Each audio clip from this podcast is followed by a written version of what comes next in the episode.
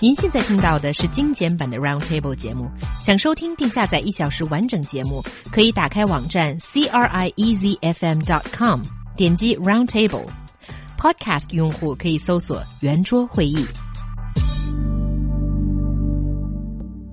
The uh, local civilization office of Suqian City in Jiangsu province has recently published uh, 20 initiatives of uh, civilized behaviors, listing some uncivilized behaviors with details.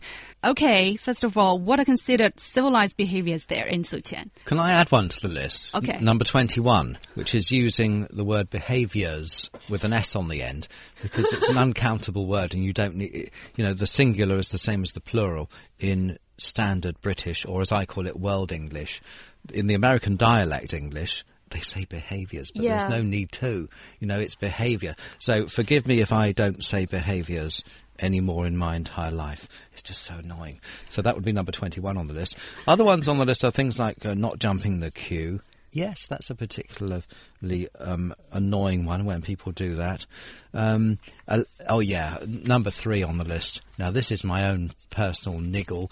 Allowing people to get out of the lift or elevator before you try and get in. Mm-hmm. I mean, this is these people that, that rush into the lift as soon as the doors swing open.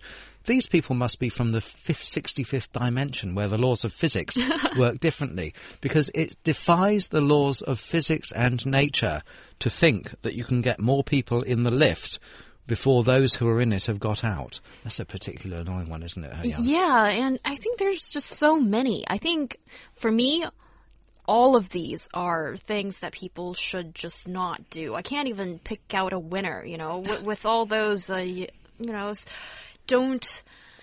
Don't make strange noises when you're eating, for example. I think that's a social etiquette that everybody should follow. What really interested me was, 17, yeah? yeah, that's n- Is that an interesting one? Uh, is that the one you were going to say interested you? Well, Because it interests me. okay, so what is it then? Number 17 is not hanging up first when making phone calls with older people. It's not just older people, it should be everyone. I've never heard about this. Well, someone's got to hang up first, haven't they? Well, then you acknowledge them and you say, "Oh, um, you know, thank, had a great chat, thanks, bye bye." no, so, so bye bye no, no, is no, the it- time to hang up. No, it doesn't say that. It says not hanging up first when making calls with elders. But, I mean, someone, like you said, someone, that's a very strange one. I've never come across. I must have offended so many people. Oh, you So- must have. So if I talk to someone older than me, I've got to wait till they hang up first before I Especially the elderlies, the up. elderly people. I didn't know that. oh, I, I'm Is that in China, is it? Uh, is that a Chinese yeah. tradition? I think so. telephone? With you know, with the great emphasis on respecting I the elderly. I've upset so many people then, I think. really? well, I have. Including our bosses, I suspect. Oh, and you're still here, so you must have not upsetted them too much. But I've been hang up by other people, and you know, I don't necessarily uh, am uh, that much older than those people. I can't even remember, but I think it's very off-putting It's when like they- when they phone you, and then in the end, like you're still saying, "Okay, bye," um, and then they already hang up. Yeah. So it, feels very disrespectful, I would have to say.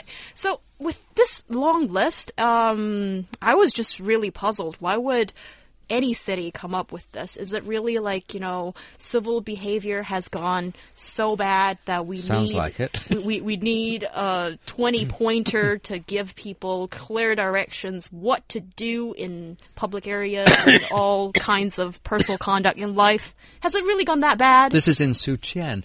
Now, I think this might actually work in their favour because it's getting them some global publicity. Global, wow. Well, I, I assume that this list will be picked up by uh, some international uh, media outfits. Well, They, they'd love to print this kind of thing because it's interesting, it's human interest. Mm-hmm. And so there's a bit of publicity for the town there. I mean, it's not really good publicity, but nevertheless, I mean, perhaps most people have never heard of Suqian before. Well, yeah, they real- have. they really put uh, Suqian on the map But I for want me. to go, I least. want to go there now and see what happens. You know, see if people are really badly behaved there, Well- or perhaps the opposite. Now they've published the list. And apparently, this list was supposed to be um, something that would create a better image for the city. Hmm. But it could go either way. It could be, you know, for some people to assume that it's because this place is really that bad, so they really need this, or, you know, they're maybe the other camp would be, oh, um, they're really taking the this initiative and making it a big deal, and um, you know, it's not necessarily saying that they are really that bad. Well, I think the case with Su Qian is that is because uh, Su Qian is competing for the national civilized cities starting from this year, and that's one of the moves uh, the city is making uh, to get that kind of honor. But uh, even if I've never been to Suqian, uh, I, I don't think uh, it's particularly bad, right? Uh, because we've never heard of uh, some some extreme cases of uh, uncivilized behaviors there. But my next question would be: even if there are some uncivilized behaviors here and there in Chinese cities, do you think it'll be easy for Chinese people to to adopt the, the new or you know uh, the um, very obvious civilized behaviors? Will it be easy? It's not mm. going to be easy, I think, but but it it takes time. The thing is that people don't know that their behaviour is uncivilized until they or their descendants sort of uh, a bit more cultivated, right? Cultivated. Well, yeah, that's an old Oh. Confucian word, isn't it?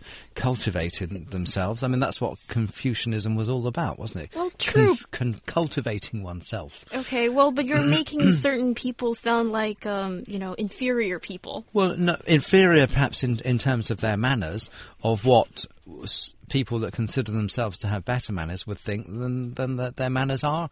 I mean, I'm not saying the people are inferior, I'm saying their manners are inferior to those who think they're more civilized. But Right. who is to say they're more civilized, really? I mean, it, the, but I think we can generally agree that all the things on this list are are things that we would rather people didn't do in public. Mm. But we're coming at it from a totally different point of view from many other people in China that might think these things are acceptable.